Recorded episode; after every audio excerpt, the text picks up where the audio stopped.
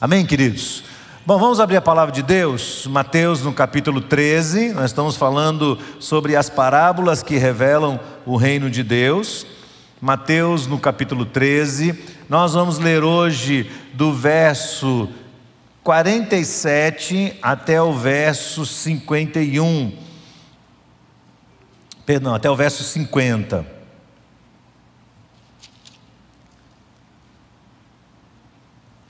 Até o 51, exatamente. Mateus capítulo 13, do verso 47 ao verso 51. Mais uma parábola que fala sobre o reino de Deus. Diz assim o texto. Palavras de Jesus. O reino dos céus é ainda semelhante a uma rede que foi lançada ao mar e apanhou peixes de toda espécie. E quando já estava cheia, os pescadores a arrastaram para a praia e, assentados, escolheram os bons para os cestos e jogaram fora os ruins. Assim será no fim dos tempos. Os anjos sairão, separarão os maus dentre os justos e os lançarão na fornalha acesa. Ali haverá choro e ranger de dentes. Verso 51. Então Jesus perguntou: Vocês entenderam todas estas coisas? E eles responderam o quê? Sim. Vamos só até aí, depois a gente vai continuar no próximo encontro a finalização desta parábola. Uma rede de pesca, bastante sugestivo para nós. Através deste texto, Jesus nos traz uma boa e uma má notícia. O que é que você quer que eu conte primeiro, a boa ou a má? Geralmente, quando a gente pergunta isso para as pessoas, elas dizem: conte a má primeiro, não é? E a parábola traz uma boa e uma má notícia. Essa parábola representativa do reino é semelhante a uma anterior contada por Jesus e, portanto, são chamadas de parábolas gêmeas, que é a parábola do trigo e do joio. Você vai perceber que Jesus retorna a um assunto que para ele é de fundamental importância. Daí a sua recorrência, daí a necessidade de ele retomar esse tema, falando novamente sobre tempos finais e sobre o ajuste de contas. Aliás, há muitos registros de Jesus, você vai perceber essa parábola, ela faz parte do chamado fator M, que é uma parábola contada só por Mateus. E você vai perceber que Mateus coloca esses grupos de ensinamentos de Jesus, e há pelo menos quatro grupos de ensinamentos de Jesus no livro de Mateus sobre os últimos tempos. A gente vai ver isso mais lá adiante. E aqui, mais uma vez, usando a parábola da rede, Jesus é explícito e começa a detalhar mais uma vez o que é que vai acontecer nos tempos finais, nos dias da no dia da consumação de todas as coisas. E ele usa esse elemento muito comum da época, a rede, comum na mão daqueles homens e de alguns dos quais eram seus discípulos. A palavra rede em grego não é tarrafa, não é aquela rede pequena que o camarada joga e pega um círculo de peixes. É o que aqui na Bahia a gente chama de rede de calão. Vocês já devem ter visto isso. Um grupo de pescadores fica na praia e eles pegam a ponta da rede e ficam segurando aqui na praia. A rede é bem extensa, bem larga e é muito comprida. A parte de baixo delas tem chumbo, tem peso, a parte de cima tem aquelas boiazinhas, que eles usam aqui no nosso caso de isopor. Então, alguns pescadores ficam na praia segurando a ponta da rede, e outros saem remando uma canoa, uma pequena embarcação, e saem, passam as ondas e vão saindo no mar aberto. Vão lá fora e isso a rede vai sendo jogada, vai sendo desdobrada de cima do barco e vai sendo jogada na água. E eles dão uma volta enorme vão lá fora, trazem, voltam, e quando eles vão chegando de volta, fazendo essa espécie de ferradura, quando eles vão chegando de volta, vários homens estão aguardando aqui. Então juntam pescadores deste lado e daquele lado até que o barquinho traga a outra ponta da rede. E aí eles começam a puxar. E é um trabalho exaustivo, difícil, pesado. Eles vão até a água quase no pescoço e vão puxando e puxando e puxando aquilo máximo que eles podem. E a malha dessa rede é uma malha fina. Então ela sai recolhendo tudo o que tem pela frente. E vem peixes bons, e vem peixes pequenos, ruins, vem peixes que não são apropriados ao consumo. Quem aqui já ouviu falar em baiacu? Tem japonês que come. Mas geralmente é um peixe que quando o pescador pega já joga logo na água. Porque não serve. Então eles jogam essa rede, essa rede dá a volta e traz aquele monte de peixes, e no meio dos peixes, grandes e pequenos, bons e ruins, vem galhos de, de, de, de, de plantas marinhas, vem outros objetos, vem lixo, vem tudo que você pode imaginar. Aquela rede vai, acolhe tudo e traz tudo para a praia. Quando chega na praia, os pescadores começam então a fazer a separação. Esta grande rede significa o reino de Deus antes do acerto de contas. É o reino na sua totalidade. E é importante perceber que nesta rede grande estão aqueles que pertencem de fato ao reino de Deus.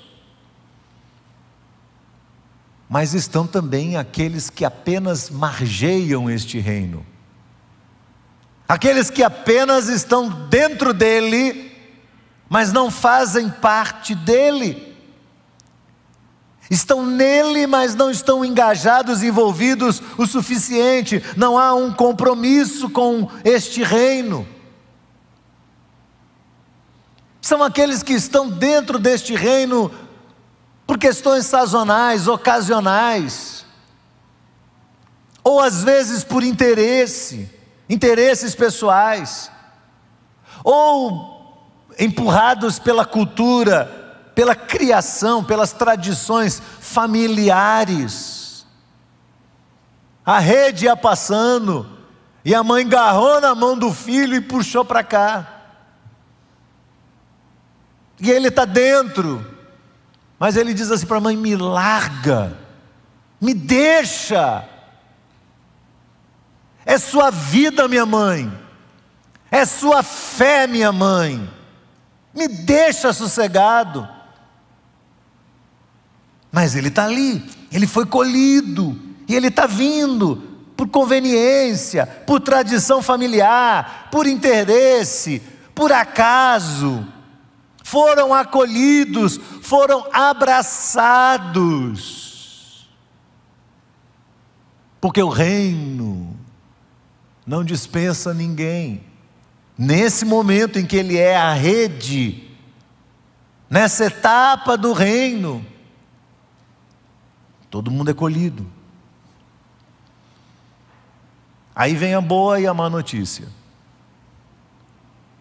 A boa notícia é que no final, os pescadores, que são os anjos de Deus, tomam alguns e colocam nos cestos. E a má notícia é que eles vão tomar outros e vão jogar fora.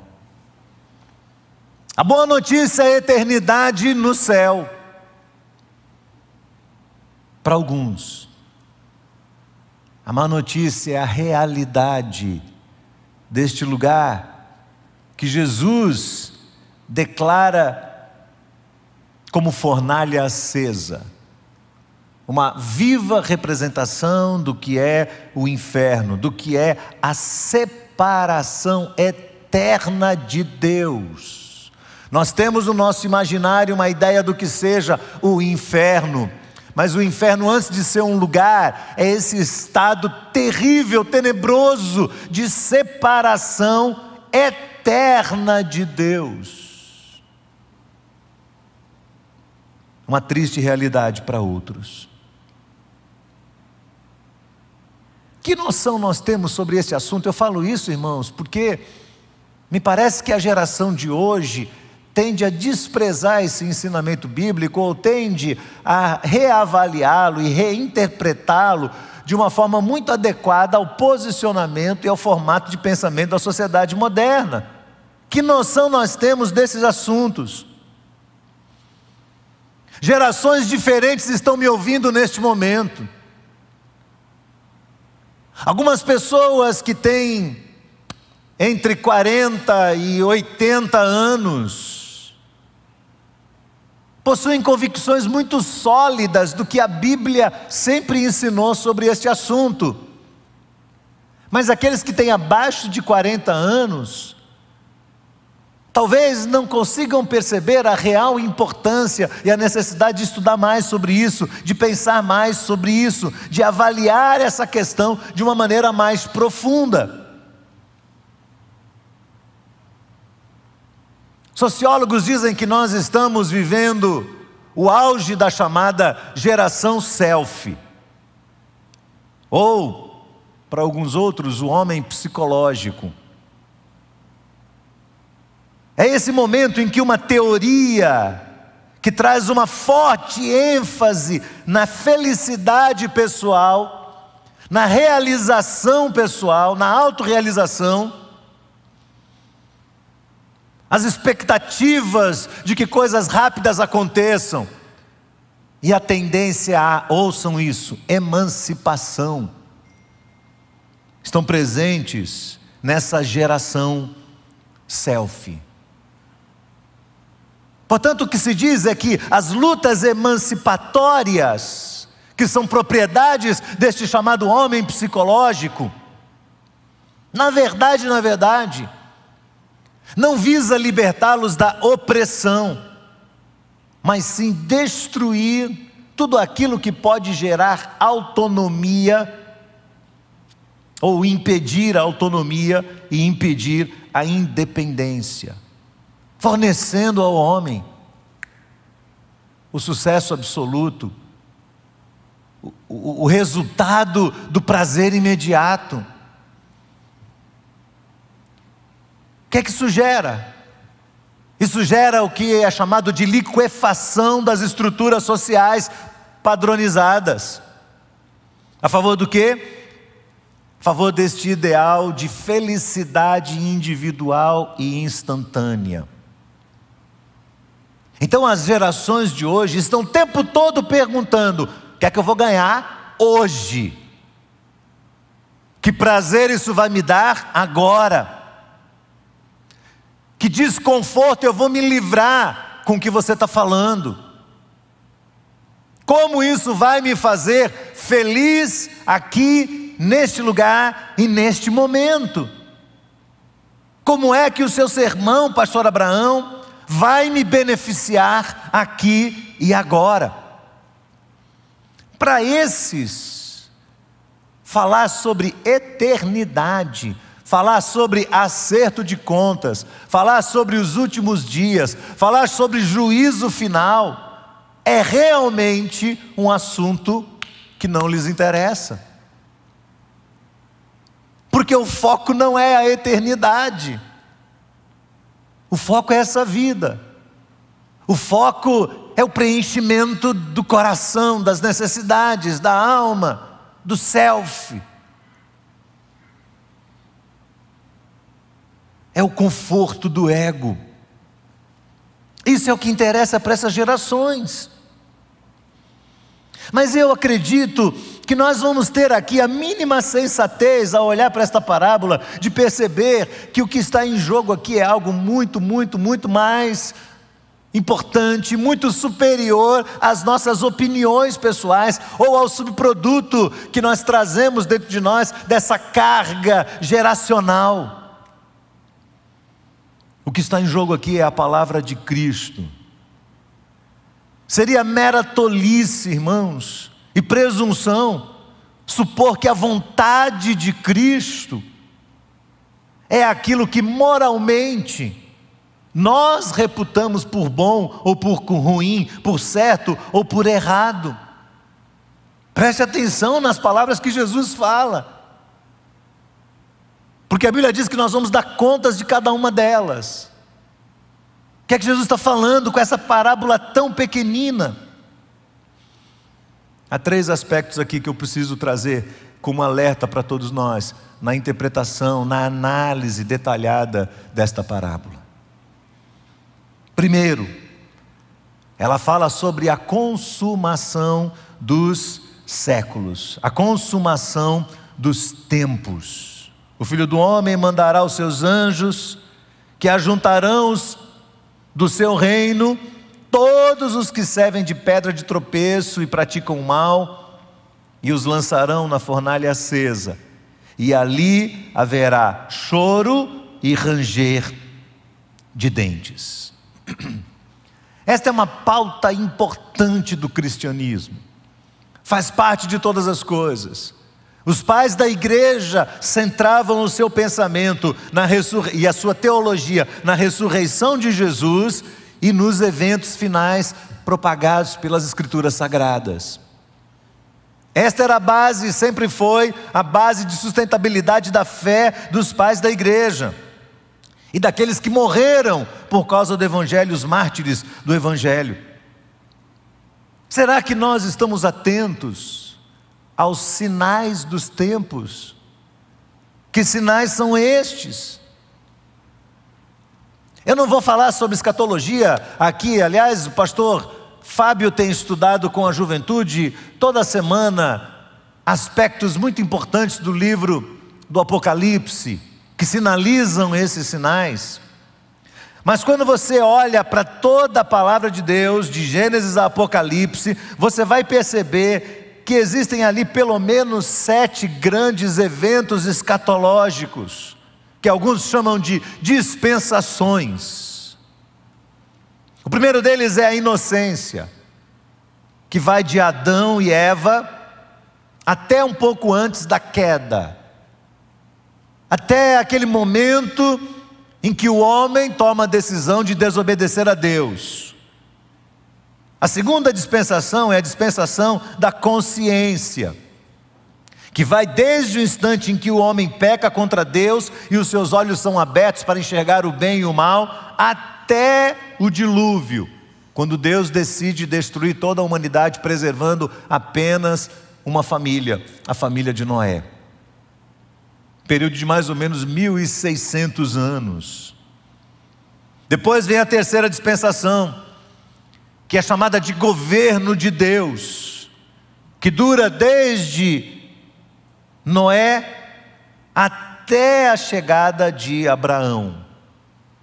O chamado governo de Deus dura ali algo em torno de 400 anos. Começa então a quarta dispensação, que é a dispensação da promessa de Deus. A promessa que Deus faz a Abraão e que vai de Abraão até Moisés, até a chegada da lei. 1500 anos. Perdão, eu não tenho aqui o tempo de, desse, desse período. Ele é seguido pela quinta dispensação, que é a dispensação da lei que vem de Moisés até Cristo Jesus, aí sim, 1500 anos. De Moisés a Cristo. Jesus vem e encerra o período da lei. E Paulo ensina em Colossenses que ele inicia o período da graça, fala isso também em Efésios. E a graça se estende desde a morte e ressurreição de Jesus até hoje, até os nossos dias. A Bíblia sinaliza então essa próxima dispensação, nenhuma outra, sinaliza apenas essa próxima dispensação, que é chamada de dispensação da justiça de Deus. É o período em que Jesus irá retornar com os santos e o anticristo se manifestará e depois será destruído. Haverá separação no dia do julgamento final pelos anjos de Deus, com uma realidade fundamentada na justiça de Deus. Como se darão esses eventos escatológicos? Quando isso vai acontecer?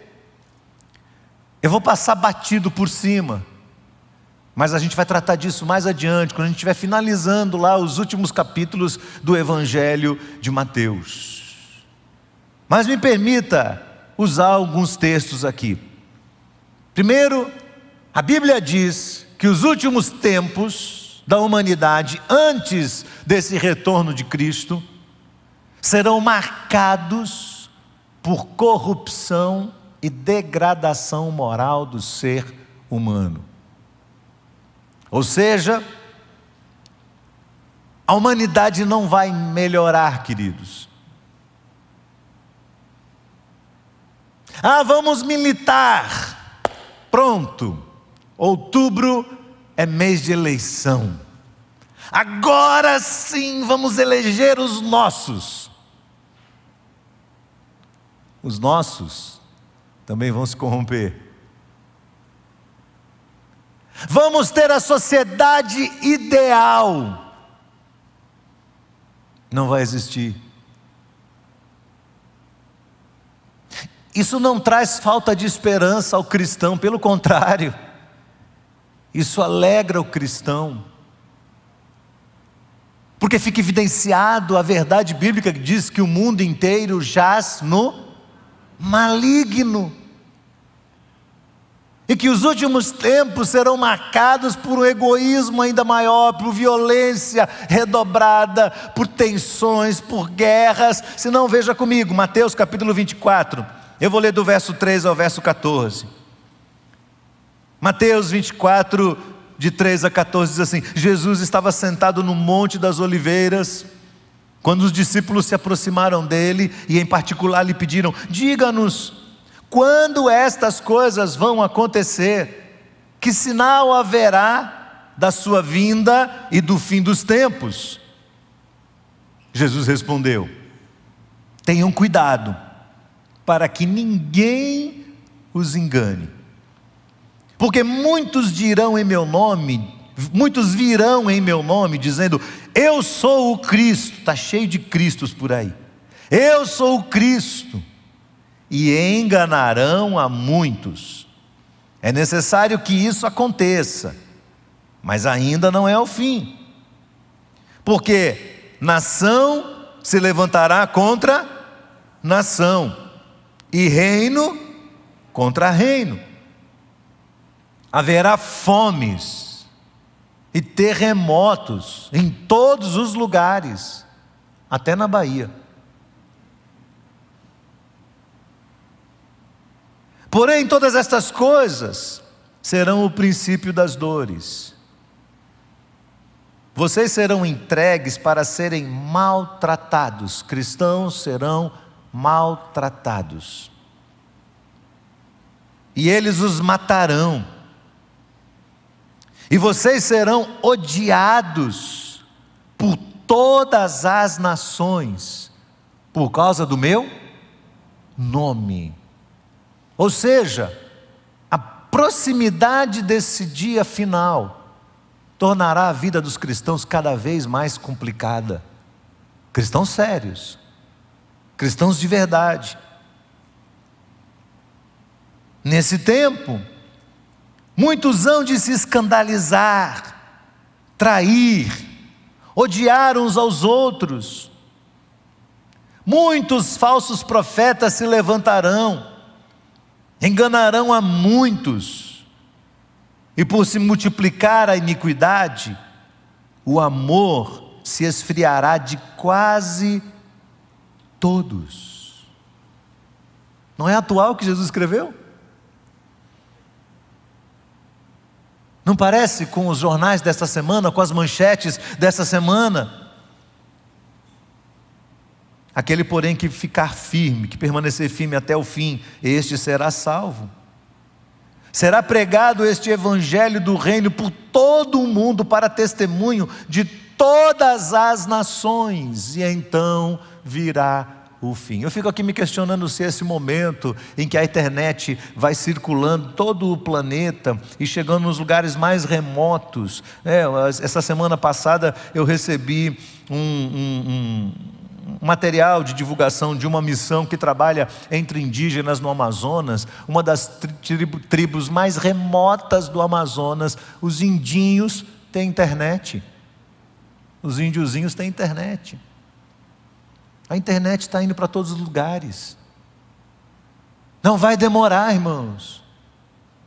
A pregação do Evangelho pode chegar em qualquer lugar. Eu estou falando hoje aqui para a minha igreja, para a igreja da qual eu faço parte, mas eu não estou falando só para esta igreja. Eu estou falando num canal e a minha voz pode ecoar pelo mundo inteiro. E o texto diz: o Evangelho será pregado em todos os reinos, para testemunho de todas as nações, e então virá o fim. Deixa eu emendar isso com o que Paulo fala lá em Timóteo, 2 Timóteo capítulo 3. Versos de 1 a 5. Paulo diz assim, instruindo o seu discípulo: Mas você precisa saber disso.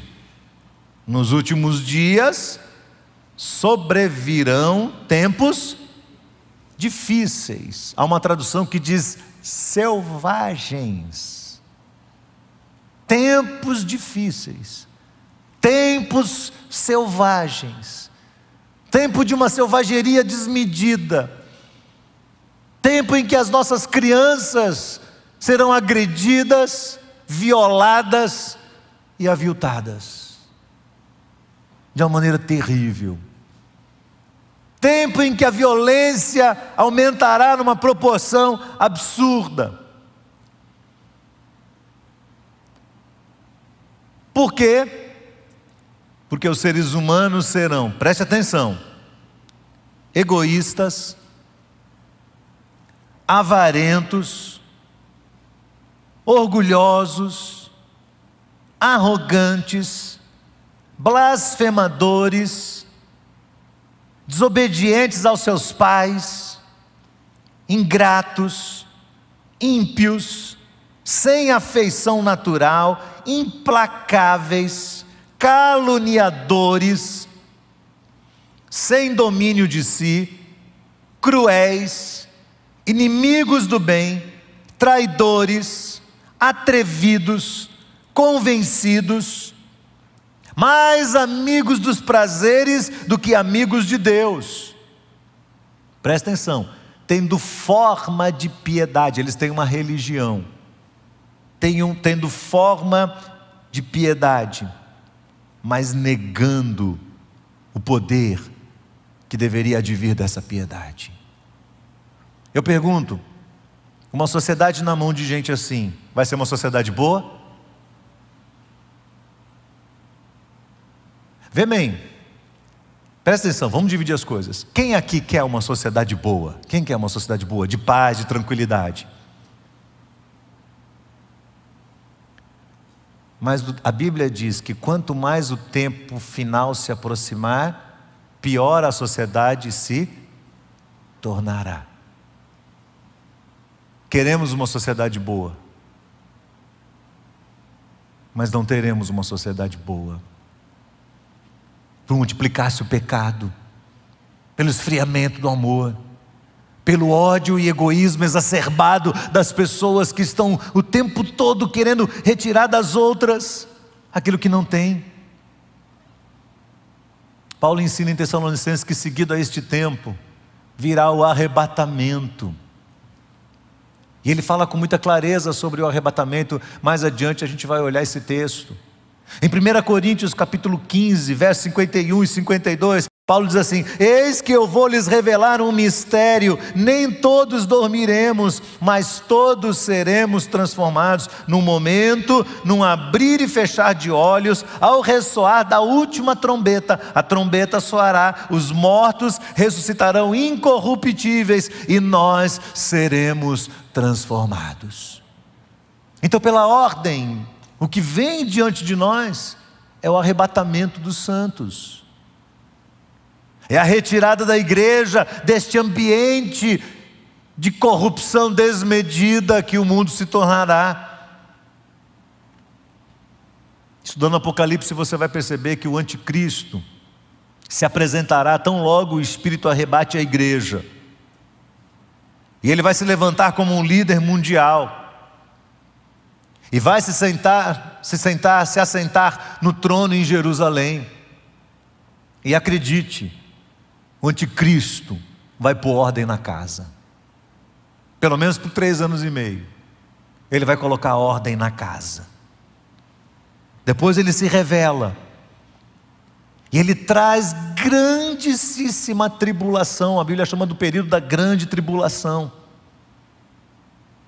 Período em que as pessoas sofrerão e desejarão morrer, e tentarão tirar a sua vida, mas não vão conseguir. A Bíblia diz que é um período tal qual nunca a humanidade viveu. Se você acha que sua sogra é sua grande tribulação, você está muito enganado. Que a falta de emprego é a grande tribulação, você está muito enganado. Que a falta de dinheiro é a grande tribulação, você está muito enganado. Que seus problemas conjugais são a grande tribulação, você está muito enganado. O texto diz vai ser algo tão forte, tão intenso que ninguém nunca ainda experimentou. Haverá a batalha do Armagedon, seguida por um período que a Bíblia chama de milênio, em que Satanás será preso. E o Apocalipse diz que depois desse período milênio, Satanás será solto. E ainda arrebatará um terço dos habitantes da terra a seu favor levando-os consigo à destruição, porquanto esse é o propósito de Satanás. E esse período se encerra com Apocalipse 20, 10, que diz que o Senhor o matará pelo seu sopro. Acontece então o juízo final, e dali para frente, a divisão clara entre os que estarão na glória celestial e aqueles que estarão na perdição eterna. Os anjos vão separar ali o produto dessa humanidade. Preste atenção no que eu estou lhe dizendo, porque a nossa sociedade está dizendo o tempo todo assim: ei, todo mundo é igual, então todo mundo merece os mesmos privilégios. A Bíblia diz: não, todos são iguais, mas somente a alguns será dado o privilégio de entrarem para a glória do Senhor. Algo difícil de passar na garganta de muitos esta é a ordem dos fatos narrados nas Escrituras. É só estudar e você vai encontrar isso lá. No entanto, ainda que você não estude sobre isso, você será responsabilizado por isso. Porque a palavra foi entregue às nossas mãos e nós nos tornamos responsáveis por ela e não seremos isentados alegando ignorância. E mais ainda, irmãos, qualquer um de nós, a qualquer momento da nossa história neste mundo, poderá sair daqui, poderá ausentar-se deste mundo e ser colocado diante do Senhor para prestar conta da nossa vida. Por isso, o que Jesus quer dizer com essa parábola é: você precisa estar preparado. E eu pergunto hoje: você está preparado? Você está preparado para esse encontro com o Senhor? Essa é a primeira pergunta que ao fazer, que ao ler essa parábola eu tenho que trazer no meu coração. Existem questionamentos paralelos a esse que nós podemos fazer também. Um destaque importante tem a ver com essa mistura entre justos e injustos no ambiente do reino, da grande rede. Sabe do que eu posso chamar isso? Cristianismo nominal. O cristianismo nominal implica que nós temos uma grande rede, que dentro dela está tudo misturado. Nós não estamos fazendo uma igreja para cristãos certinhos. Nós fazemos uma igreja para alcançar qualquer pessoa. Os galhos do reino se estendem em todas as direções para alcançar o maior número possível. Esta rede é enorme e as pessoas são trazidas para cá. E muitas vezes elas elas designam a si mesmas como cristãs, mas é o cristianismo nominal. É por isso que você vai encontrar, inevitavelmente, dentro da igreja, problemas, conflitos, falsidade, maldade em excesso. Você vai encontrar dentro da igreja frieza, mentiras, indiferença em relação à palavra, o que a palavra ensina. Você vai encontrar dentro da igreja fraqueza moral, fraqueza espiritual. Você vai encontrar dentro da igreja oposição. Você vai encontrar dentro da igreja gente que veio para dividir e não para somar. A pergunta é: quem é responsável para determinar quem é quem? A Bíblia diz: não somos nós. Pelo contrário, Mateus 7, verso 1, Jesus diz: Não julgueis, para que não sejais julgados, porque com a medida que você julgar, você será julgado também. Então a palavra diz: cuidado. Não sou eu aqui que tenho que determinar quem é ou quem não é. Isso vai acontecer lá no tempo certo, pelo Senhor. É claro que existem implicações do que eu estou falando, eu tenho certeza disso, convicção disso, por isso nós somos extremamente exigentes com o tipo de vida espiritual, moral, relacional que vivem os líderes das nossas igrejas. Assim mesmo, escapa aqui ou ali, um ou outro. Mas não é nosso papel julgar. Um terceiro e último destaque, irmãos, é a avaliação necessária. É uma séria consideração que todo crente tem que fazer. E que você tem que estar preparado espiritualmente para fazer todos os dias também. E tem a ver com esse tempo final, tem a ver com o juízo final, porque tem peixe bom e tem peixe ruim. Não tem uma terceira opção. Não tem uma terceira. Ou o peixe é bom, ou o peixe é ruim. Então me parece ser bem sugestivo que Jesus encerre essa parábola no verso 51 fazendo uma pergunta. Você viu qual foi a pergunta que ele fez? Jesus diz assim: Vocês entenderam todas estas coisas? O que é que eles responderam? Sim. E eu vim para aqui, para esse púlpito hoje, irmãos, perguntando para mim mesmo: Abraão, você entendeu você entendeu todas as coisas? Eu pergunto para você: você entendeu todas as coisas? Os discípulos entenderam mesmo. Parece que Jesus sempre fazia essa pergunta, como Paulo também fazia. Paulo faz um questionamento aos irmãos lá de Corinto, ele diz assim: examinem-se para ver se realmente vocês estão na fé e provem a si mesmos provem a si mesmos, ou vocês não reconhecem que Cristo está em vocês, a não ser que vocês já tenham sido reprovados.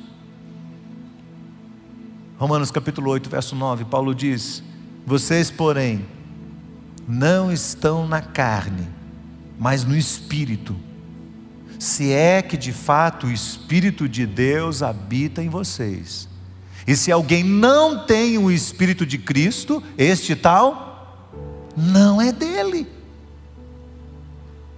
Então, esse é um questionamento que a gente tem que fazer o tempo todo. Eu estou vivendo no Espírito, estou evidenciando o fruto do Espírito, a presença do Espírito. Eu queria encerrar este, esta meditação pedindo que a equipe de adoração estivesse aqui e nós cantaremos juntos um cântico que fala sobre este momento do encontro com o Senhor e que nos relembra mais uma vez, mais uma vez, que a, a nossa alegria não está aqui neste mundo, que as coisas que podem nos fazer felizes não estão aqui, que as coisas que podem sustentar o nosso coração e a nossa experiência não são daqui. O que nos aborreceu tanto essa semana, o que nos perturbou tanto essa semana, o que tirou a nossa paz essa semana. Eu quero encerrar fazendo algumas perguntas para você. Você está verdadeiramente consciente de que esse dia determinado por Jesus vai vir? Pergunte para você. Põe a mão assim no seu coração, baixa sua cabeça, fecha seu olho, concentra lá dentro do seu pensamento e fala assim: Ei, você está consciente de que esse dia vai chegar? De que isso aqui não é uma história para uma criança dormir, isso aqui é algo sério. Nós estamos diante de uma palavra séria de Jesus, de que a promessa de Deus é promessa de Deus e, a promessa de Deus não falha, porque Deus é fiel à Sua palavra. Segundo, você está preparado para encarar aquele dia? Sonde o seu coração, meu irmão. Sonde o seu coração. Porque de tempos em tempos a gente precisa fazer uma avaliação de nós mesmos. E encarar quem nós somos, quem temos sido, o que temos feito, o que acontece dentro de nós. Você está preparado para aquele dia? Você está preparado para se encontrar com o Senhor? Olha aqui para mim, você está preparado para encontrar com Cristo? Pergunte isso para você mesmo. Que motivos levam você a ter certeza no seu coração da sua salvação? O último questionamento é: você tem tido paciência com os outros peixes que estão nesta grande rede? Ou você está assumindo o lugar do pescador e querendo jogar a gente para fora? julgando, determinando sentenças, definindo o futuro dos outros. A Bíblia diz: olha, cada um vai dar conta de si a Deus. Cada um vai dar conta de si a Deus. Eu vou dar conta de mim. Cléo vai dar conta dela. Você vai dar conta de você mesmo. Cada um vai dar conta de si a Deus. Que isso mantenha o nosso coração humilde diante de Deus, irmãos. Que a gente não se apegue às coisas daqui, mas que a gente aguarde com convicção, com fé, com segurança, o retorno de Jesus Cristo. Amém? Vamos ficar de pé.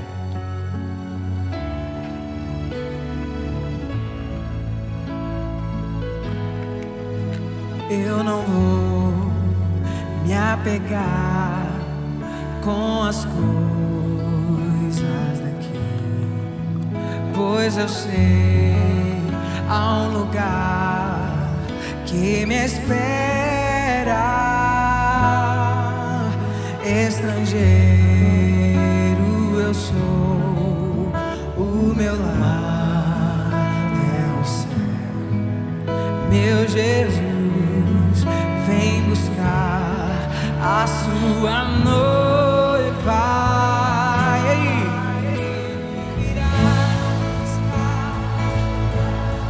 Quem estiver pronto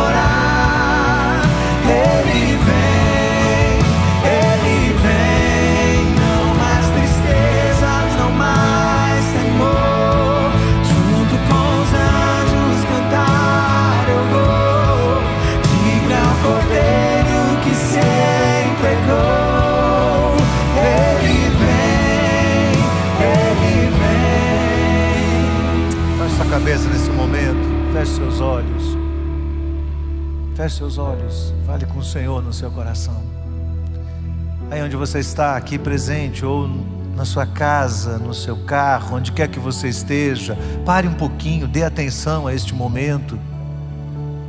Esse momento é importante na nossa vida. É um momento de questionamento da nossa motivação, da nossa fé, da nossa consciência. Jesus nos chama a consciência através desta parábola, ele faz uma advertência a cada um de nós. Preste atenção, preste atenção. A palavra é a verdade. Este mundo vai passar. Por pior que as coisas fiquem, o Senhor diz: Eu vou estar com vocês. Não interessa a intensidade desta fornalha, a minha presença estará com você. E você precisa ter paz no seu coração, e você precisa ter resiliência, e você precisa parar de dar prioridade àquilo que nunca vai preencher a sua alma e que nunca servirá para conduzir você à vida eterna. Somente a palavra de Deus pode nos conduzir à vida eterna. Uma vez, quando Jesus pregou, os discípulos o abandonaram.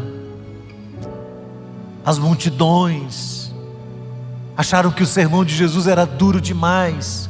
Ao redor de Jesus, apenas os doze. E Jesus disse: Vocês também querem ir embora? E Pedro respondeu: Para onde iremos nós, Senhor?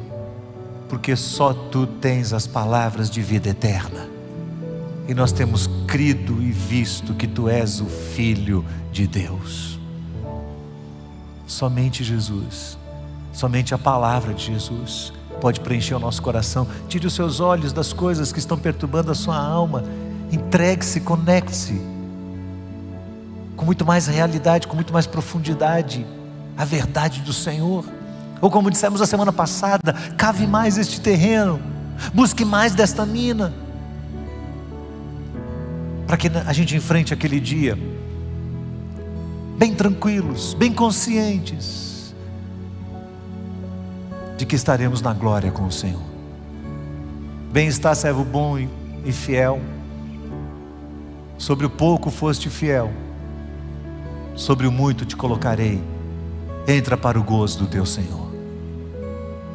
Diga para o Senhor: Senhor, é esta promessa que eu quero ouvir do Senhor. Esta é a palavra que eu quero ouvir do Senhor naquele dia, Senhor. Por isso, som do meu coração, santifica minha mente, purifica as minhas intenções, os meus pensamentos, para que eu viva para a glória do Senhor. Se você está me ouvindo, e você precisa entregar seu coração nas mãos do Senhor, e você está aqui hoje, os pastores estarão aqui à frente. E você, ao finalizar este culto, vai procurar um dos pastores e vai dizer: Por favor, ore por mim. Eu quero firmar um compromisso com o Senhor, de fidelidade a Deus.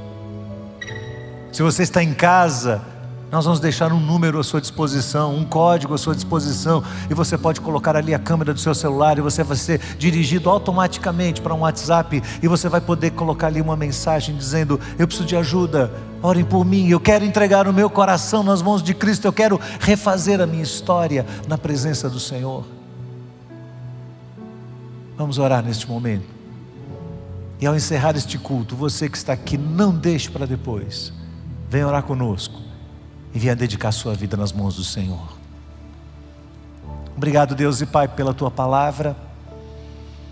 Obrigado, Senhor, porque isso tudo foi deixado como herança para nós e hoje nós tomamos essa parábola com muita responsabilidade e dizemos: nós recebemos o ensinamento, a ministração do Senhor na nossa alma.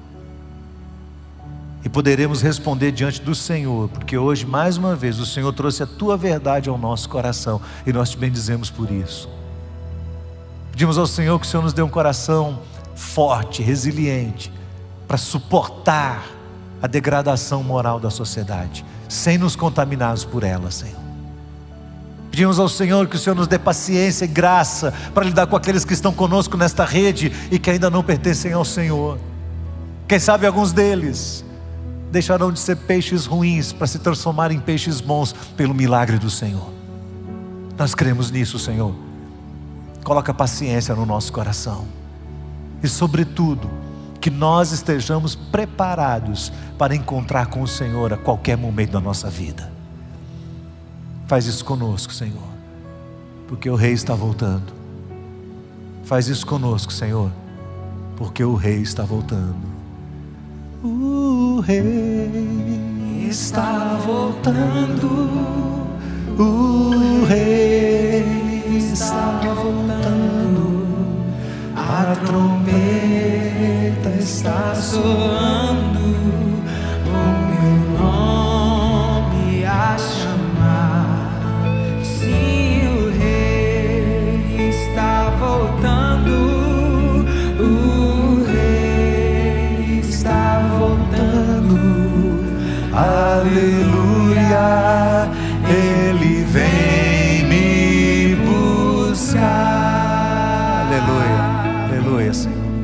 Que o amor de Deus, nosso eterno Pai Celestial, a graça bendita e infinita de Jesus Cristo, Senhor e Salvador, a consolação, a plenitude do Espírito Santo de Deus, seja com todos para a glória do Senhor, em nome de Jesus. Amém, amém. Deus abençoe, querido. Deus abençoe você. Dê um, abraço assim à distância ao irmão que está do seu lado. Diga para ele: o rei está voltando.